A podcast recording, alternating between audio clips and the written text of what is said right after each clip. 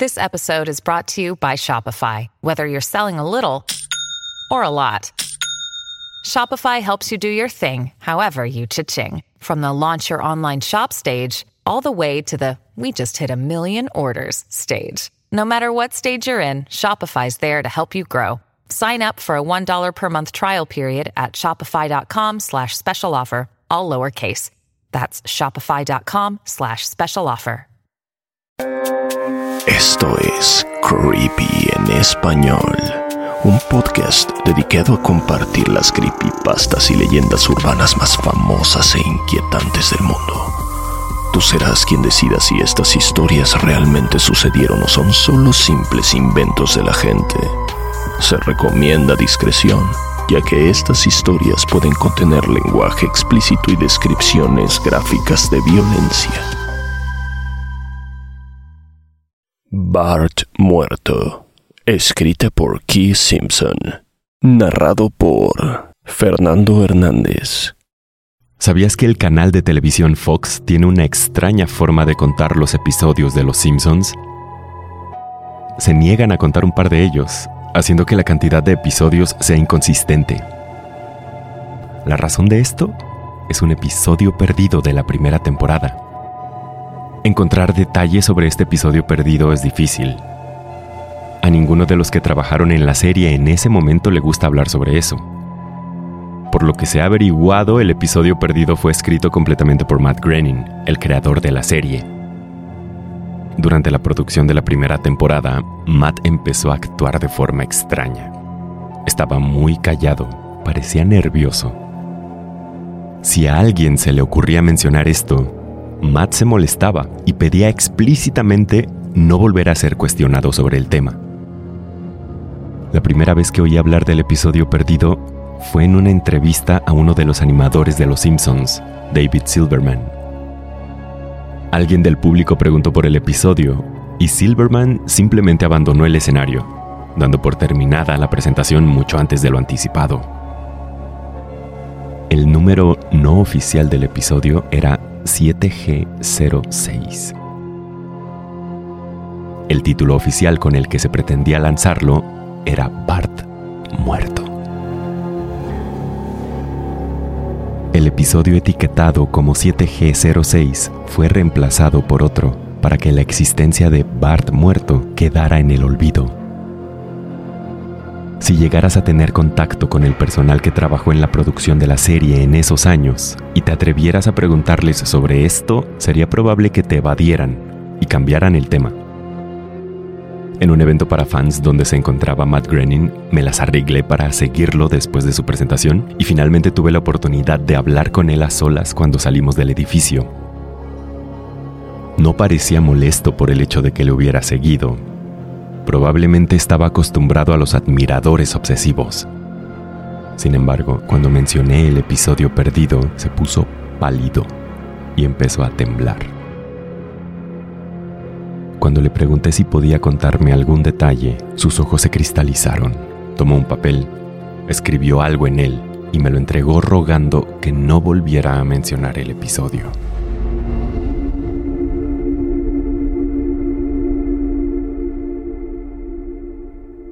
El trozo de papel tenía la dirección de un sitio web, que no voy a revelar, por razones que pronto conocerás.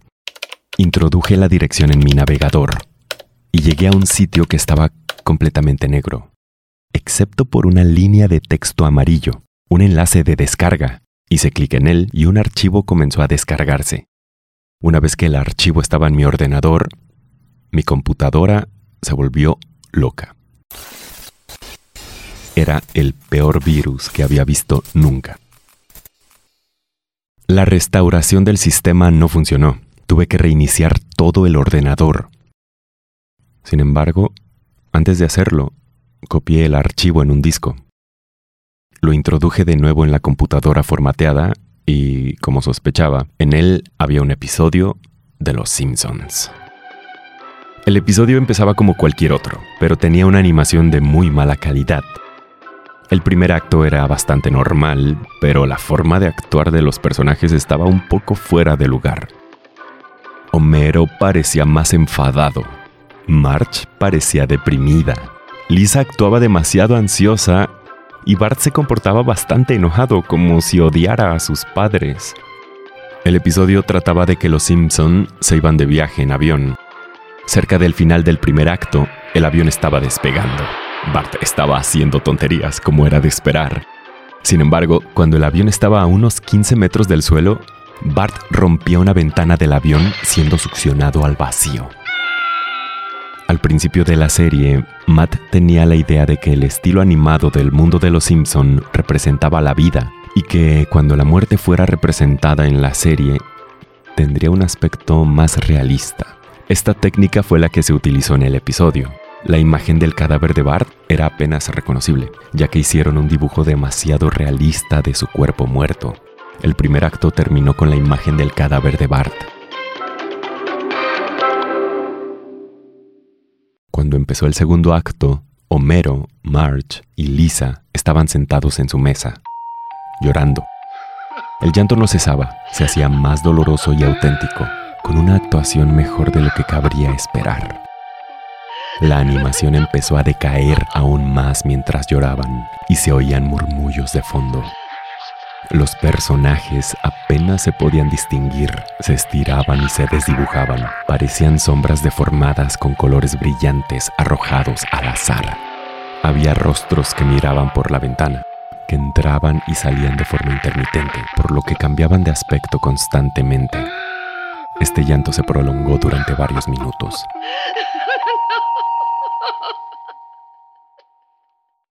El tercer acto indicaba que un año había pasado desde la tragedia. Homero, March y Lisa estaban esqueléticamente delgados y seguían sentados a la mesa. No había ni rastro de Maggie ni de las mascotas.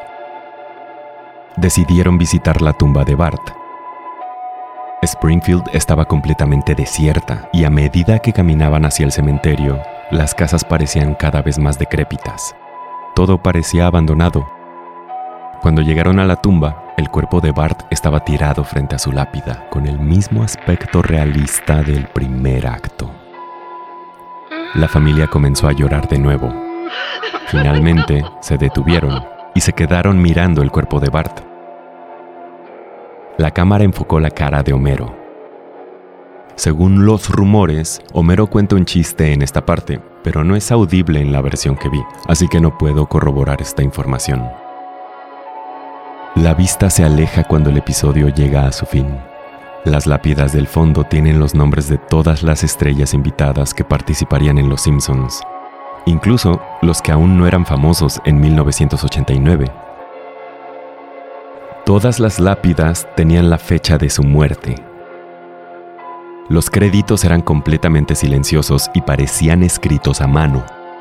La imagen final era la familia Simpson en su sofá como en las intros, pero todo dibujado con la misma técnica realista que se utilizó al dibujar el cadáver de Bart. Al terminar de ver el episodio tuve una idea. Podría intentar usar las lápidas para predecir la muerte de las estrellas invitadas de Los Simpson, pero me percaté de algo extraño. Todas las lápidas tenían la misma fecha.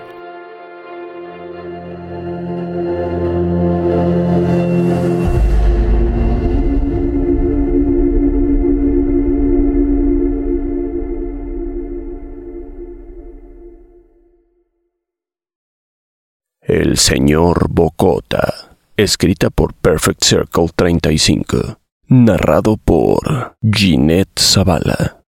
Toda mi infancia, mi familia se comportó como el agua, cambiando de un lugar a otro a cada momento, como un inmenso río, nunca quedándose en un mismo sitio por mucho tiempo. La mayoría de mis recuerdos son confusos y sin sentido pero hay una serie de memorias que son tan claras como el agua, como si hubieran pasado ayer. A menudo me pregunto si tal vez son sueños o alucinaciones producidas por una enfermedad que sufrí aquella primavera, aunque en el fondo de mi corazón sé que son reales. Todo empezó una primavera cuando nos encontrábamos en una casa muy grande a las afueras de la ruidosa metrópolis de New Vineyard, Maine. Ahí vivíamos mi mamá, mi papá y yo, por lo que la casa se sentía demasiado grande para nosotros tres. Tenía varias habitaciones que nunca conocí completamente en los cinco meses que estuvimos ahí. De cierto modo pienso que era un desperdicio de espacio, pero era la única casa disponible para rentar en ese momento. Además, quedaba cerca del trabajo de papá. Justo después de mi quinto cumpleaños, al que solo asistieron mis papás, me dio fiebre.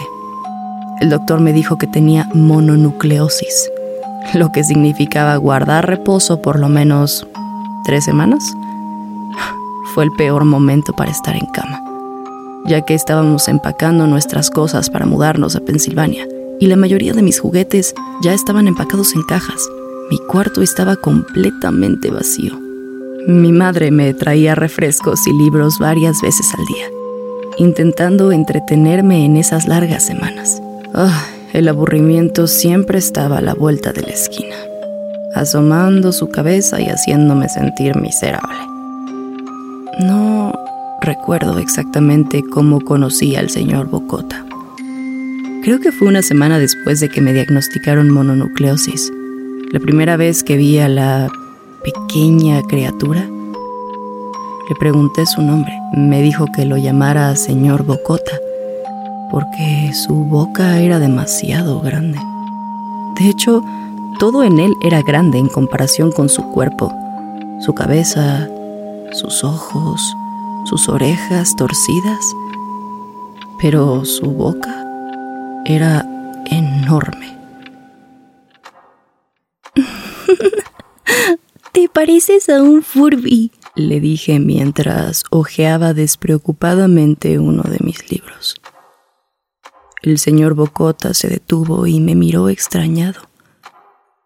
¿Qué es un Furby?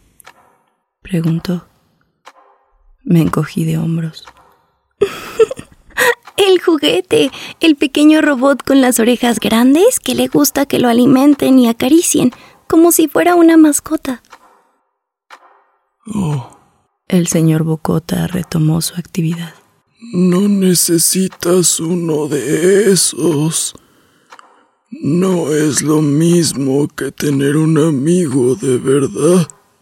Recuerdo que el señor Bocota siempre se escondía cuando mi madre pasaba a ver cómo estaba. Estaré debajo de tu cama, me decía. No quiero que tus padres me vean porque tengo miedo de que no nos dejen jugar más. No hicimos mucho durante esos primeros días. El señor Bocota se limitaba a mirar mis libros fascinado por las historias y los dibujos. Al tercer o cuarto día, me saludó con una gran sonrisa. Tengo un nuevo juego al que podemos jugar. Pero primero, tenemos que esperar hasta que tu madre venga a ver cómo estás. Ella no puede vernos jugar. Es un juego secreto. Después de que mi madre me llevara libros y refrescos a la hora habitual, el señor Bocota salió debajo de la cama y comenzó a jalar mi mano. Tenemos que ir a la habitación que hay al final de este pasillo, dijo. Principio me resistí porque mis papás me habían prohibido dejar la cama sin supervisión. Pero el señor Bocota insistió tanto que acepté. El cuarto en cuestión no tenía ni muebles ni papel tapiz. Su único rasgo particular era una ventana frente a la puerta. El señor Bocota cruzó la habitación y empujó la ventana con fuerza, abriéndola de golpe. Luego me hizo una seña para que mirara hacia abajo. Aunque nos encontrábamos en el segundo piso, la casa se encontraba en una colina, por lo que la altura se sentía mucho mayor. Me gusta imaginar cosas desde aquí arriba, explicó el señor Bocota. Imaginar que hay un gran y suave trampolín debajo de esta ventana para saltar. Si imaginas con suficiente fuerza, hasta sentirás que rebotarás. Tienes que intentarlo. En ese entonces yo era tan solo una niña de cinco años con fiebre. Así que solo dudé por un momento antes de mirar hacia abajo y considerar la posibilidad. Se ve muy alto, dije. Pero eso es lo divertido. No sería divertido si la caída fuera corta. Igual podría rebotar en un trampolín. Cerré los ojos, imaginándome a mí misma cayendo por el aire, rebotando en el trampolín y regresando hasta la ventana. Pero no tenía sentido. Quizá en otra ocasión. Dije. No sé si tengo suficiente imaginación y la verdad no quiero lastimarme. La cara del señor Bocota se deformó, pero solo por un momento. Primero parecía enojado y luego decepcionado. Bueno, si tú lo dices. pasó el resto del día bajo mi cama, callado como un ratón. A la mañana siguiente, el señor Bocota llegó con una cajita. Quiero enseñarte a hacer malabares. Aquí tienes algunas cosas que puedes usar para practicar antes de que empiece a enseñarte cómo se hace de forma profesional. Mis padres me matarán. Grité horrorizada de que el señor Bocota hubiera traído cuchillos a mi cuarto, objetos que mis padres nunca me permitirían tocar. Me van a castigar durante un año. El señor Bocota frunció el ceño. Es divertido hacer malabares con esto. Quiero que lo intentes. No, no puedo. Me vas a meter en problemas. Los cuchillos no son seguros para lanzarlos al aire. Miré en la caja. Estaba llena de cuchillos. El ceño del señor Bocota se arrugó. Tomó la caja de cuchillos y se metió debajo de la cama, permaneciendo ahí el resto del día. Empecé a preguntarme ¿Qué era lo que hacía mientras estaba ahí abajo? Después de eso tuve muchos problemas para dormir. El señor Bocota se la pasaba despertándome en las noches, diciendo que había puesto un trampolín de verdad debajo de la ventana. Uno grande, uno que no podía verse en la oscuridad. Yo siempre le decía que no, y trataba de volver a dormir, pero el señor Bocota seguía insistiendo. A veces se quedaba a mi lado hasta la madrugada, animándome a saltar. Ya no era tan divertido jugar con él.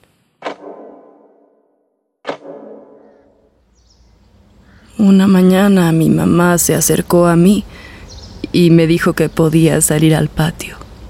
Dijo que el aire fresco me ayudaría, sobre todo después de haber estado encerrada durante tanto tiempo. Emocionada me puse los tenis y salí al patio trasero. Quería sentir el sol en la cara. El señor Bocota me estaba esperando. Tengo algo que quiero que veas. Debí de lanzarle una mirada extraña porque enseguida me dijo, Es seguro.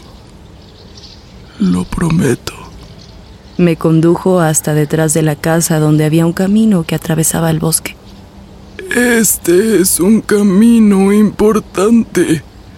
He tenido muchos amigos de tu edad.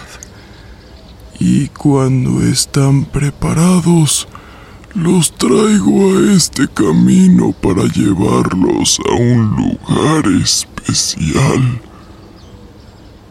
Tú aún no estás preparada, pero algún día espero llevarte ahí. Volví a la casa, aunque moría de curiosidad. Dos semanas después de conocer al señor Bocota, terminamos de empacar. El camión de la mudanza estaba listo y yo estaría en la parte delantera de ese camión sentada junto a mis padres durante el largo viaje a Pensilvania. Consideré la posibilidad de decirle al señor Bocota que me iría, pero aunque solo tenía cinco años, empecé a sospechar que tal vez las intenciones de la criatura no eran tan buenas a pesar de que él me dijera lo contrario. Por eso decidí mantener el secreto. Mis papás y yo estábamos en el camión a las 4 de la mañana.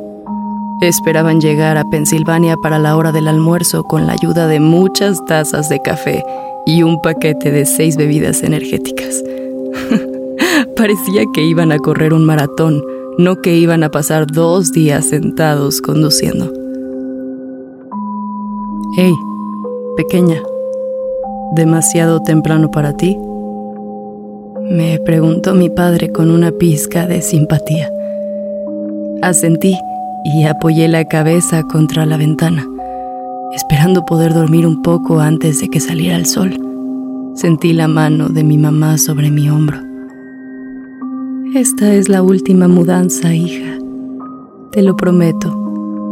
Sé que es difícil para ti con lo enferma que has estado, pero todo va a cambiar cuando lleguemos. Abrí los ojos mientras salíamos del camino. Vi la silueta del señor Bocota en la ventana de mi habitación. Permaneció inmóvil hasta que el camión estuvo a punto de girar hacia la carretera se despidió con un pequeño y triste saludo, con un cuchillo de carnicero en la mano. No le devolví la despedida.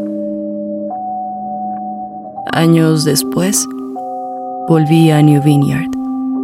El terreno en el que se encontraba nuestra casa estaba vacío, salvo los cimientos ya que la casa se había quemado unos años después de nuestra mudanza. Por curiosidad, seguí el camino que me había mostrado el señor Bocota.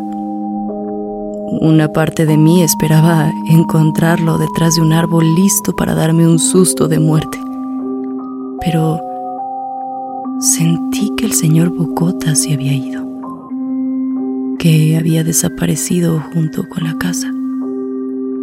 El camino terminaba en el cementerio New Vineyard Memorial me di cuenta de que muchas de las lápidas pertenecían a niños.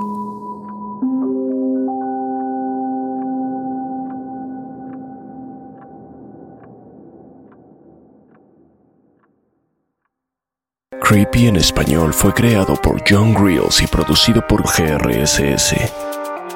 Manda tu propia historia a creepyhistoriaspod.gmail.com y nos pondremos en contacto contigo. Síguenos en Instagram, estamos como arroba creepypodesp.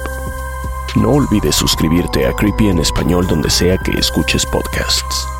Todas las historias compartidas en este podcast están bajo licencia de bienes comunes creativos o tienen el permiso explícito del autor. Ningún extracto de este podcast debe retransmitirse o distribuirse sin el consentimiento del equipo de Creepy en español y de su autor.